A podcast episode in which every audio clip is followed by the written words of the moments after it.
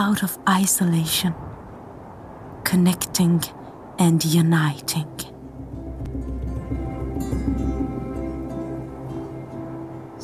I'm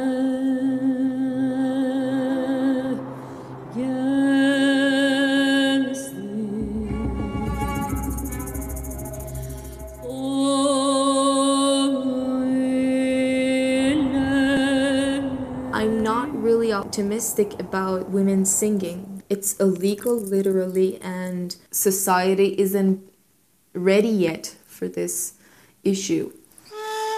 خوشحالم که یک زن هستم من میگم که آواز یه سازی که هیچ حایلی نداره We are uh, listening to an interview which um, is taken by Lisa Miel.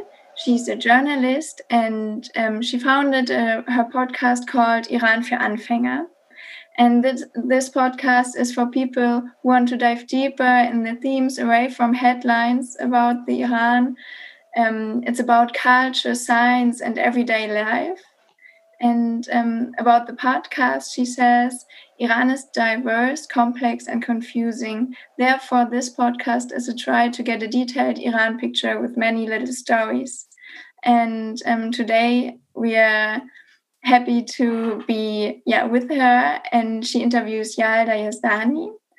And um, yeah, we will hear more about Yalda just now. So we watched already the trailer. Uh, Yalda did um, a movie. It was um, it started in end of November. It was launched, and you can see it on YouTube for free. Well, uh, thank you very much for the introduction, Anna, and thank you very much to Oscar and Flo to make this even possible and the invitation. Tonight is very special. Um, first of all, welcome everybody who's listening and also watching, and uh, thank you for your patience in the beginning. Um, as I said, tonight is very special for two reasons. Uh, first, this is uh, the first live session of this podcast, and second, um, it's the first episode in English. And um, I'm very, very happy, and I couldn't be more lucky with my guest tonight, with Yalda Yazdani. It's uh, very good to have you. Um, and uh, I'm very excited about the topic we're going to talk. Um, it's women in music, or to be more specific, um, we're looking at the question how do female singers participate in music in Iran? And the question is very interesting because women are not allowed to sing or to perform solo in Iran, only for a female audience or as part of a choir. And uh, Yalda and me, we're going to explore today um, why these boundaries exist, but more importantly, how they are being, uh, how the women are being heard despite despite these restrictions. But now um, I won't keep you uh, waiting any longer and introduce uh, Yalda to you. So, Yalda, um, you are an ethnomusicologist. Um, you're the founder and curator of the festival Female Voices of Iran, and you are a tar player. What that is, uh, we will come to uh, in a second.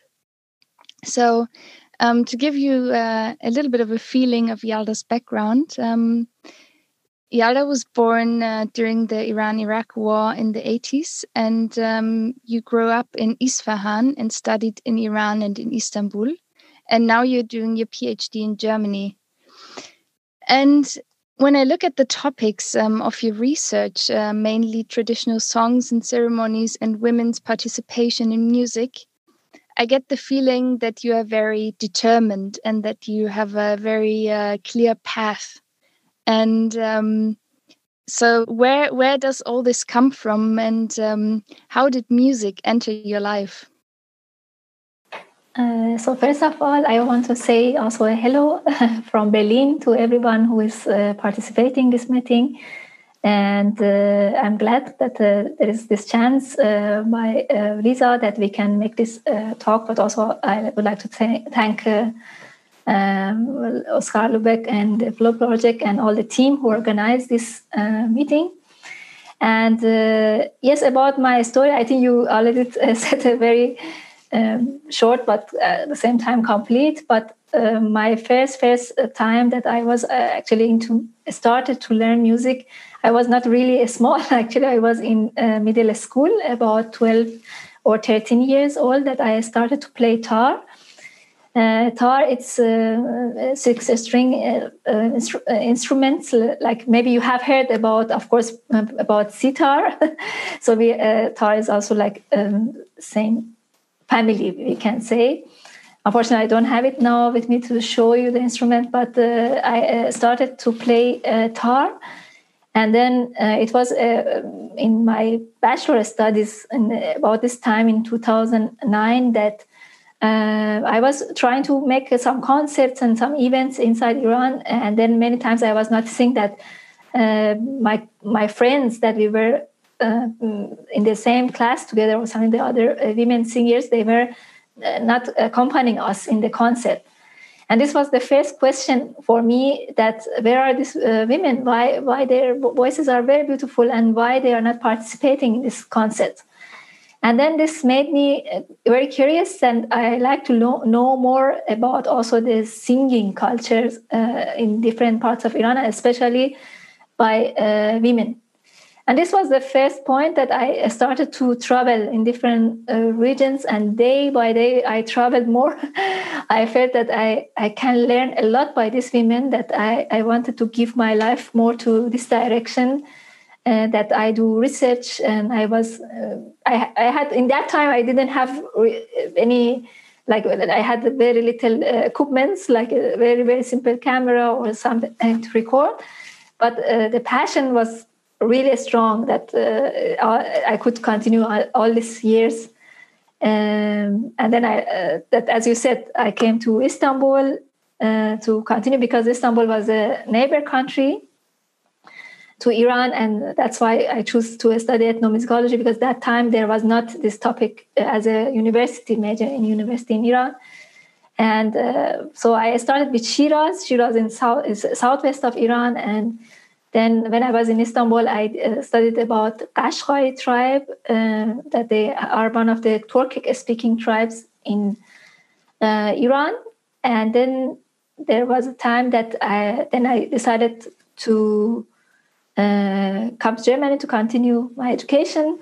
But this part, then again, actually, this moving to Germany was really a starting point of the whole story in a more exciting way that I like to share with you because uh, when I came, I, uh, one of the very um, important people in this story that I met, I like to uh, mention his name, uh, Andreas Rocholl that uh, he's the head of this Zeitgenössische Opera Berlin. And we met through a music festival that I was participating in this music festival at that time. And then uh, I was just telling the story and I showed my the material like with the uh, what I had from the, the women that I met.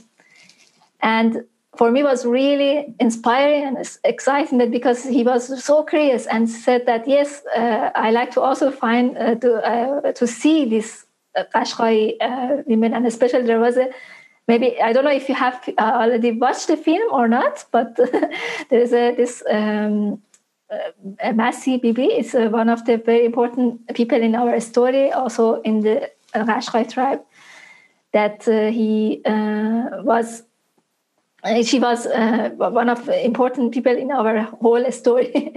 And also in the beginning of the story that we, me andreas we traveled to iran and he we decided to find her again. And we meet her and the, this is how the story of these trips um, like in a more professional way and filming and recording started in whole iran. And this what i'm talking about is in 2015 so, but there are many stories more, but I like to hear your uh, questions to continue what happened afterwards. So maybe yeah. that I don't talk uh, so much.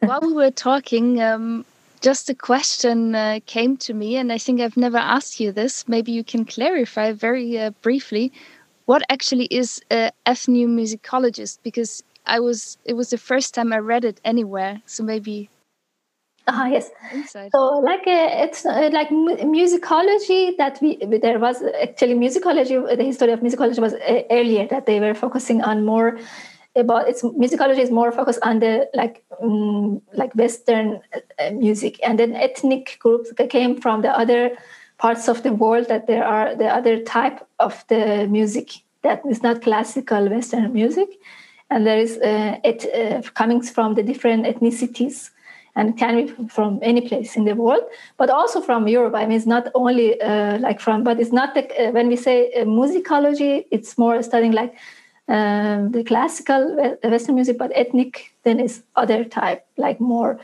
And I chose uh, Iran as a focus and more about the women. So. Mm-hmm and in, uh, so we uh, the, the story comes that we want to say that the what is the background of this piece of music? So what is the cultural background? What is the history behind this? What is what makes uh, that this music can be created? So for example that's why also we wanted to show for example later i will explain about the film that exactly what we want to show that through these emotions through these stories like that then the people sing a song. So this is what I study about. To to, but of course more also in a in some ways also a little bit also scientific way to know what is exactly this uh, sound and how we analyze the melodies and uh, transcribe them and this ways.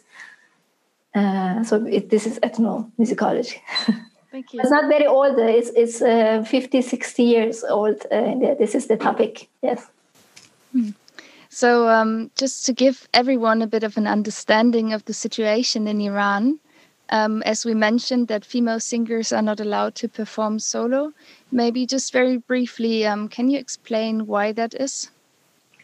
Uh, yes, I mean, uh, in general, um, because not our after the 1979, because our uh, mm, like there was a the regulation change because of the uh, the republic in Iran, and then there were new regulations. And according to these regulations, women unfortunately are not allowed to sing solo. But uh, uh, what I found out during the researches, and I found that this is uh, one of one of the interpretation is that they say in based on the Islamic laws, uh, the the voice of women provoke uh, men.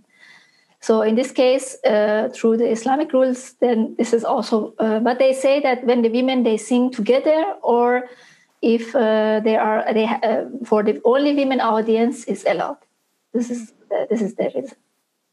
So and then um, you organized actually. Um, and now I'm coming to what you um, mentioned earlier to give everybody a little bit of a chrono, like uh, chronological, um, yeah, insight.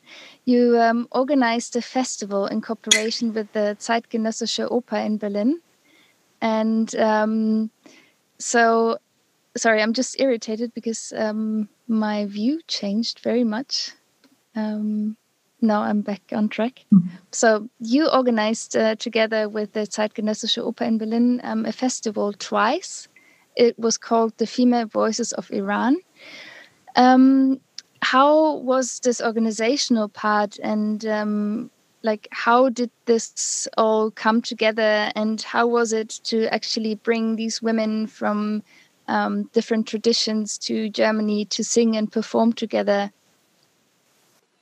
So that's uh, exactly the question continue of the story. So yes after we come back uh, from uh, that trip that we went to meet these um, Qashqai people or other women, then we, uh, in, with my colleague Andreas Rocholl, we applied uh, for a foundation uh, with Kulturstiftung des Bundes that we could uh, found and organize this festival for the first time.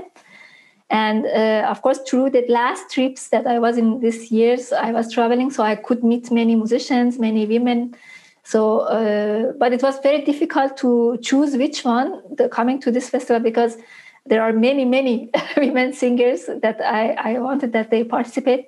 But at the same time, it was Iran is a really big country, so we could not uh, like sometimes really long uh, days and days. Uh, we were in the days that we were in the way to to make a meeting with these uh, women, but also there are too many different styles but something that I liked uh, to share it was about the voices of my own generation, so that that I can um, be more uh, like honest way to share these stories because this is I was also part of this generation, and that's why we see most of the women they participate in this um, festival. They are from, they, as you said, after the Iraq-Iran war or during this time they were uh, born or afterwards, of course, the younger ones. So we were, and it was a variety of uh, different cultures, uh, different uh, ethnicities, different languages, different music styles. So for us, was more important to focus on the uh, voice. But as you said, it was with Zeitgenössische Opera Berlin, the team, especially the, yeah, the, my colleague that I mentioned. Yes. Mm-hmm. And um, were there any, uh, because the artists came from Iran, were there any um, difficulties or like restrictions that you faced during this opera festival? Uh, so it, uh, the, the difference of this festival that was uh, I like to mention with uh, many other festivals that very easy they just send the invitation and uh, the people they come but we had lots of issues that we really decided to um, to make it also easy for the families because they many of them they were coming from traditional families or maybe they are from f- far from the um, like big cities like not it was not all of them in tehran or shiraz or isfahan they were like some other many other regions and we went as a, as a team uh, from that opera berlin we met by uh, one by one all the women uh, that all even their families uh, the, we spend time with them we talk and to really that they uh, they make a relation we make a connection then this is a um, it was a real story was happening. It was not just official that we say okay this festival and the people come and go. We really spend time with each of them and about 60 people they came to this music festival and even my colleague uh, andreas Rocholl, he went uh, just to the airport uh, to arrange all this travel because 60 musicians they were coming with one uh, plane with all instruments. So uh, yes but uh, in case of the visa of course it was not easy but um, but luckily everything was very well and also the the cultural uh, part of the german embassy they were supporting the, um, us a lot. And of course everybody could get their visas on time and they were in the festival Mm. What is your favorite memory from these two festivals? It's a very difficult question. Each moment of it, but uh, for me, mm, the most touching part, well, I can say that it was the uh, maybe the last day of the second festival because this was a really big orchestra. Uh, by, it there was a piece by composer by Mahan Mirarab and also the work of uh, my other colleague Golnar Shahyar that they really work with all different type of uh, music and musicians. They were coming from different parts of Iran. And it was for me the most touching part because how these people they were connected to each other and they sing together and play. And this was really uh, one of my biggest wishes to see these moments. And the videos are online. You can see all these uh, videos of the uh, the orchestra uh, orchestra that they played in last day of the festival. Because uh, maybe here i like to mention that in this festival we were not just bringing the women singers to perform in the festival. Also there were uh, for us was very important that they connect also the, to the berlin scene. So what are who are the musicians here and how they connect and so bringing this seeing this very well connected that they don't know even each other's language but how they were connected through the music for me was the most touching uh, part of the this festival. Yeah. Mm-hmm. yeah i can really recommend uh, watching these videos. Yes. i've also done it. Um, very moving. So um, as we saw in the beginning for who was here uh, very early um, the trailer you didn't uh, only do um, this festival you also um, made a film about it and um, as you mentioned, Iran is a very multinational country. So, um, looking at the country, the groups they tend to rather live divided, and it's not that common that um, a lot of these different groups are doing things together. Let's say, very broadly speaking. Um, so, how was it for you to bring these women from very different backgrounds together? And yeah, what was your experience with that? But also, I, I, like to uh, here also mention that uh, what happened that actually this film story came. So, of course, we were uh, making like a short portraits during this all these years. Uh, but the idea of to to say okay now we, we should make it like a like a feature documentary and to bring in all in the one film that we uh, we have uh, watched uh, the trailer. It was also from the colleague that uh, for uh, me also was his, his participation was really important. Sebastian Leitner that it was his idea to say, okay, we should bring all what we had and we traveled to uh, there in this part together, and also to continue filming in the continuing the story. So after the festival, actually we went again to uh, to meet these musicians and then this film could be created. So uh, and to bring this all uh, according to your question to bring all these uh, different ethnic groups and uh, from different parts of course it was uh, the biggest challenge that it was happening in this film but not that they don't want. Of course i mean normally actually the, the, there is a really mm, very peaceful connection between the ethnic groups. There is this this is uh, in this case there is no problem no. I, I don't know uh, they, i never heard that the, like different ethnic groups inside iran they don't work together or like this. But just for uh, the challenge i'm mentioning is about the geographic location that was very difficult that they came. They were 20 hours in the train or 16 hours 17 hours in the bus.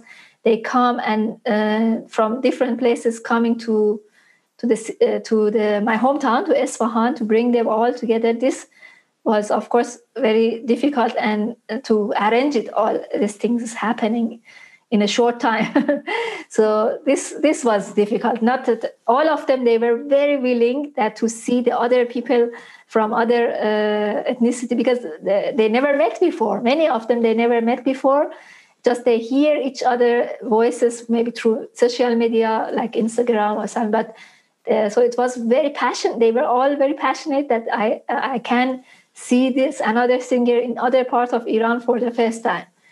And this was really full of emotions and uh, challenge to to this this could happen that you can see the end of the film. Yeah. And um, why did you choose these women that you chose? And uh, maybe for all those those um, who haven't had the chance to watch um, the film yet, I can uh, really recommend it. Uh, maybe you could tell us a little bit more in detail of the background of these women. So, uh, um, as I uh, mentioned in all the other questions, that I they were more mainly the, from the younger generation because I really wanted that these voices can be heard and be somehow a connection to the generation future. And I tried, I tried so much to uh, all of us. We tried to bring different ethnic groups, different styles, different colors. Uh, but of course, uh, you know that we have always limitations also in the length of the film. so of course, we met many more singers that we like to also share their stories. But uh, through these stories, some of them are not actually even inside the. But uh, we tried. We tried to bring uh, many different colors, many different, and uh, based on the, the, each of them, they have very different backgrounds because they are most of them not uh, that they they are like really famous or something. They they are super talented musicians, singers that they are located in different parts of Iran. But even people inside Iran, many they don't know so much about these voices and this music. So my aim or our aim in this film was to bring these voices to the world that the, the people know about these beauties of these voices. Mm -hmm. And um, now that we just spoke about how you brought these women together and as i understood it was the work also of many years and like where a lot of little steps um, to bring all this together this richness. Um, i find that um, this is one of the two um, things that i find very fascinating about the documentary. So you show the like variety of the country of the singers of the ethnicities but then also what you managed to do is um, you uh, telling stories about women in Iran um, without just pointing out the things that are negative. Like um, you find uh, more, you show more realities that exist um, with all the other realities that do exist as well.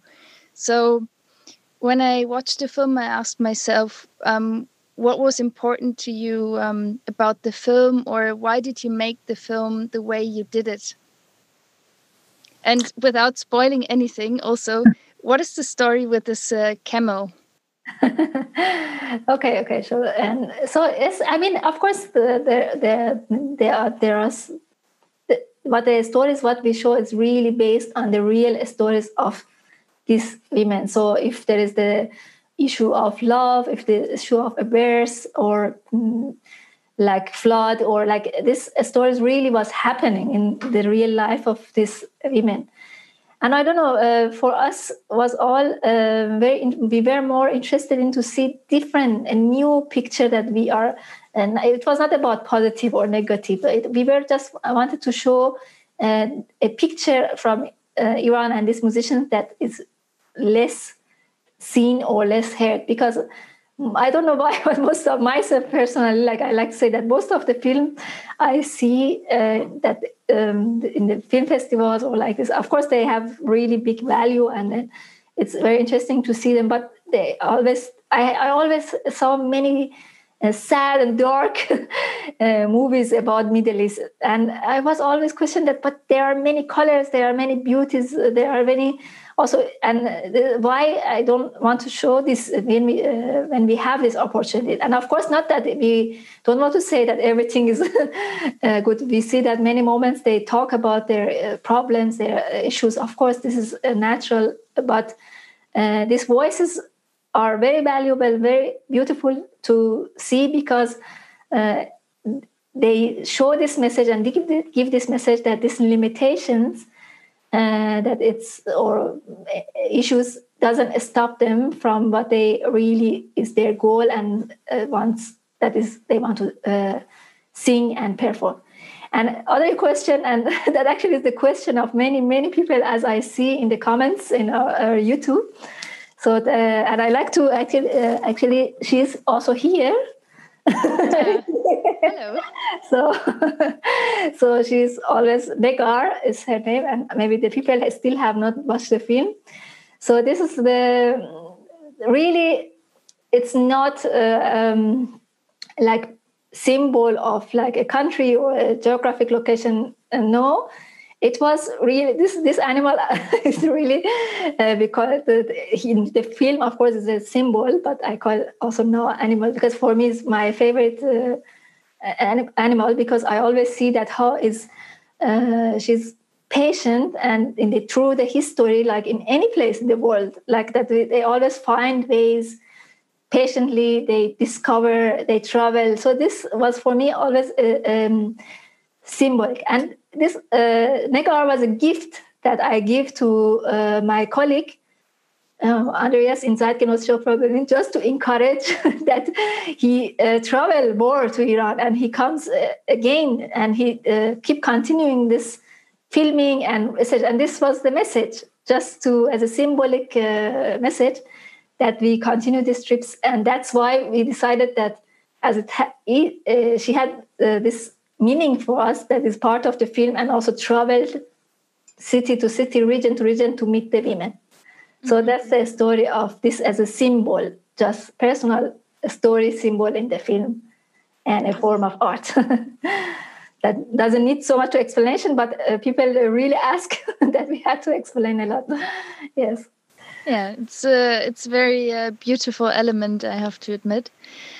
Um, and you said even though it is not like explicitly and like a political film at all. Um, it touches very uh, subtle on uh, very important topics that are very present in Iran, such as uh, climate change. And uh, one young woman is also talking about her fear of a war between Iran and the US and others tell um, the stories um, which break the very common narrative of the Iran Iraqi war. Like they tell more personal stories. So I found it very um, intriguing, like how how the little things opened up and how they're sort of there, but you you have to, yeah, you have to listen. And um, I felt that with the music restrictions, there are also restrictions of some emotional subjectivity. So when when you see these women uh, singing, they sort of claim their spaces in a very beautiful way. And um, I felt during the film you got very close to these women.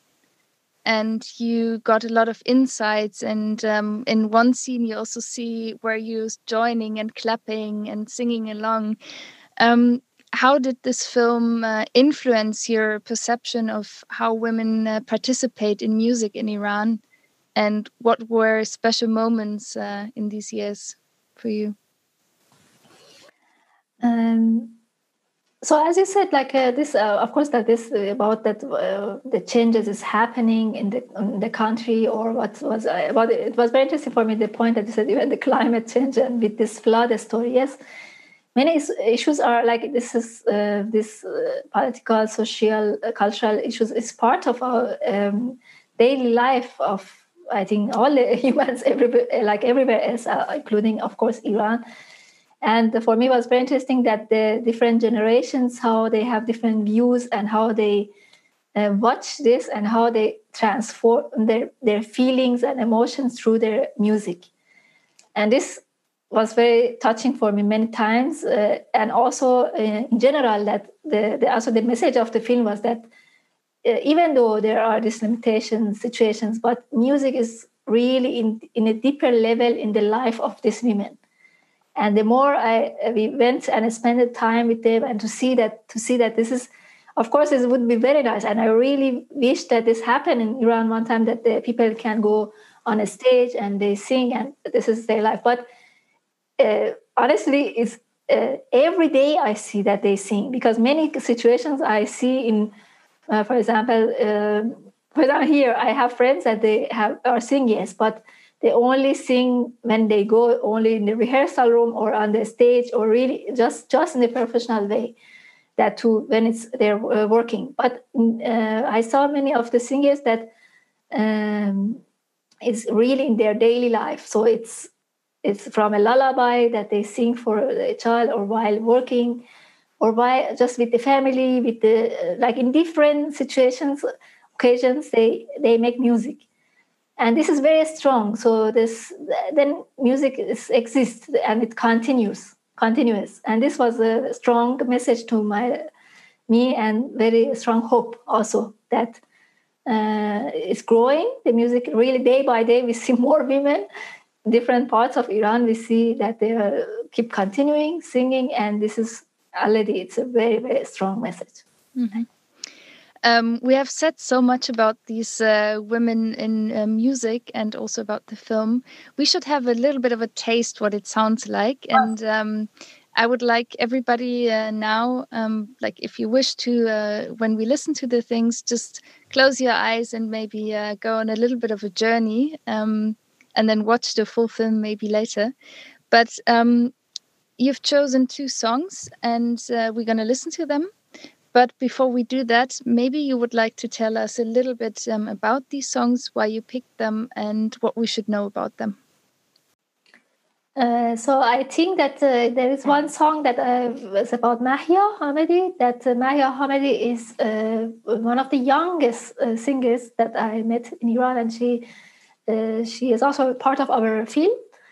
That she's like singing uh, like jazz fusion. So she's also trying to bring traditional uh, elements, uh, combine it with the jazz elements or different uh, kind of music. So this mixture, for example, she, in this song, uh, she uh, sing it in a, in a dialect that is from southwest of Iran, exactly the region that is near the Iraq, Iran-Iraq war is uh, the school and she was not actually she was not even born at that time, but she heard about these stories.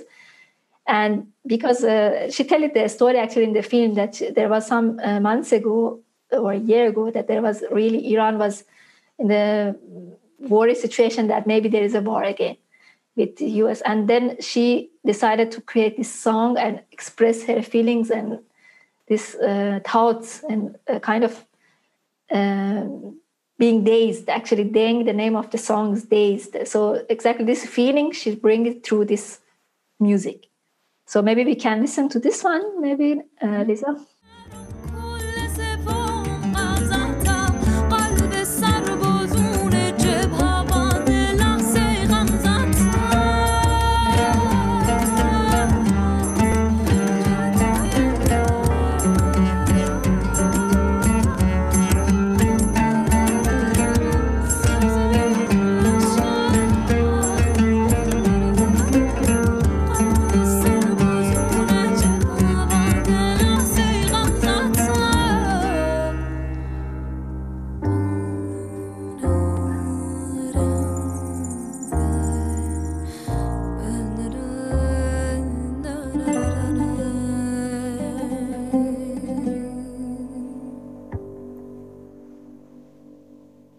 you like to say um, a little bit about the other song that we're gonna listen to? Uh, of course, uh, also they, you can all uh, find her name. I think we can also uh, Mahia Hamedi that she has uh, this uh, her video also in YouTube, so the people can find her name. and so there is a, actually a music video also for this song that they can watch later.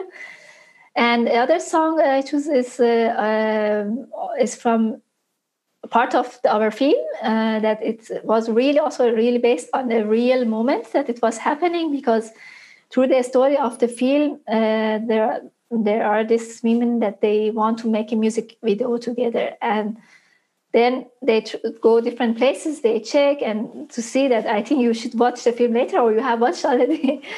But then uh, it comes to this situation that they decide to make this they uh, kind uh, this in this way the music video. And this part is really without any kind of that uh, repeating the scene or something. It was totally natural live what is happening in this scene and the way they sing. And they sing different uh, they are coming from two different regions. Uh, malihe moradi is uh, from uh, uh, tehran. So she sings uh, persian classical way of singing. And then the other one is mina deris uh, that she sings Arabic. That uh, she's from the Arabic language and the ethnicity group of from southwest of Iran in Abadan, uh, this region she's coming from. And this they come together, and uh, and may, uh, also I should tell you that many people they were asking us that we translate, but we decided not to translate the songs because uh, of course they express about the life about the love about their emotions but uh, because you know the Persian literature, also I think many other uh, also literature of other countries, when we translate it to the words of other language, it sometimes loses the feeling of it in the words that exactly they were using in this term. So we decided to give it uh, really that people really can just focus on the music uh, feeling that what they feel and what they see also in their faces. So this can be, I think, in touch and feel in any if the people are from any coming from any culture or languages. So maybe we can watch it together. Yes.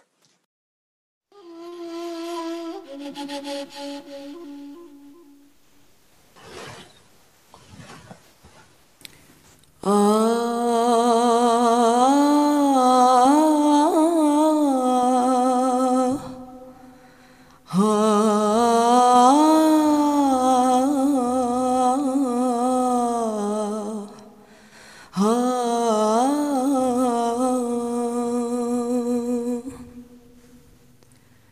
تناثرنا على الورد عبق كم تنفسنا أنينا وألق. ذبنا في الأشعار شوقا حينما بان طرد الوصل في أوج الفلق. نحن يا عليا نساء عاشقات في ديار حرم فيها العشق. ناعسات العين في حين اللقاء. نرتقي في الحب إبان المساء.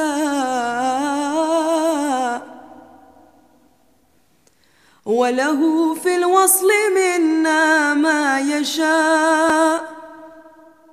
في ديار حرم فيها العشق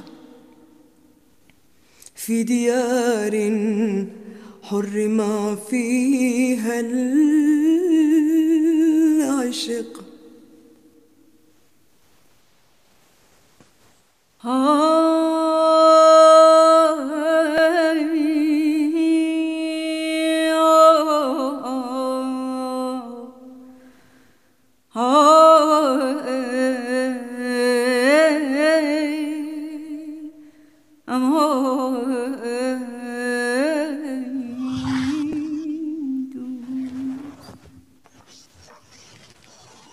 دو زلف یار دادم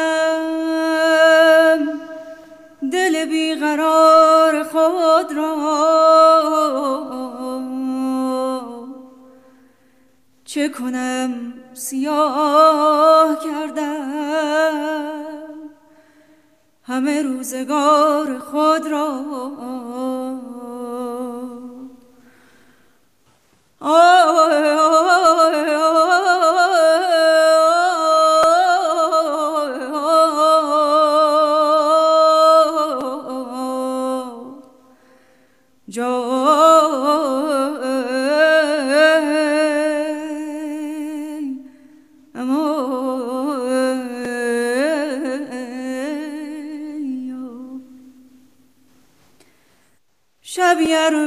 دستم افتد. سر زلف یار با او.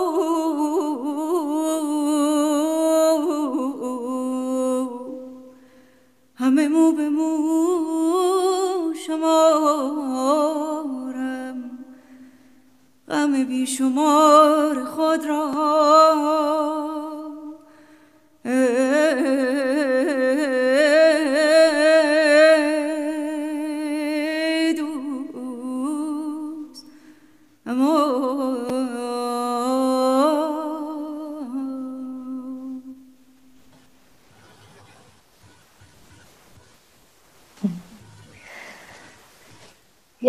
it's very touching. Every time I hear that, it's new for me.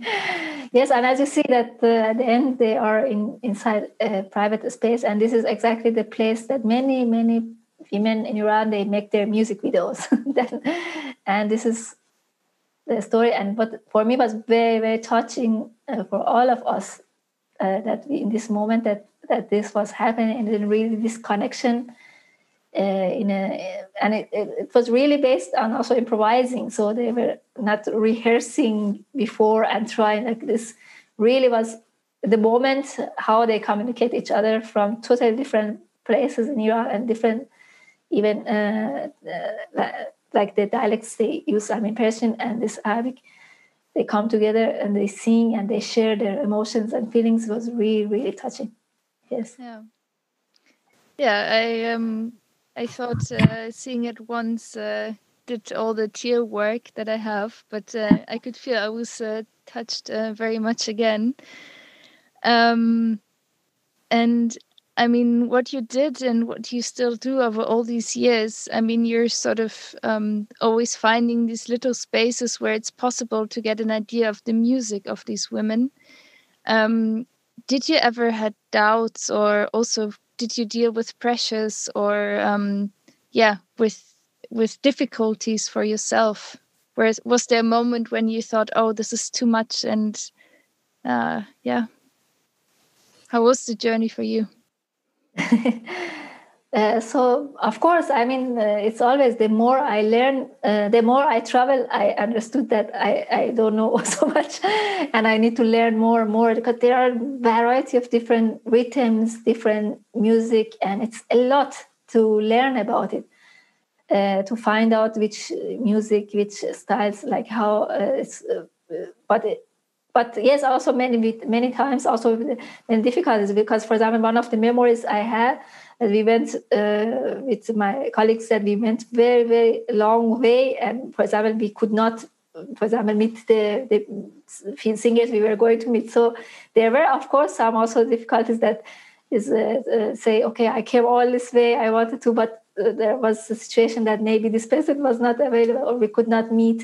And then we had to go back the whole way or to create another story. So this this uh, of course there were also many challenges in the, these trips but honestly i can say that it never happened to me to say that no it's too much or i don't want this. I don't know. It's it's really a strong uh, energy inside me that is kind of a mission or the road that i started and i really like to go on.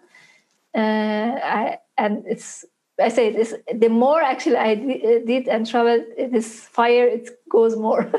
Because I learn a lot and I hear that I think in any place uh, you can find this story until you travel and you see and I like it also as much as possible through uh, these chances to share it with the people. So I really like that, uh, uh, including the people who are in, uh, in this meeting, that uh, also the people who uh, that watch the film.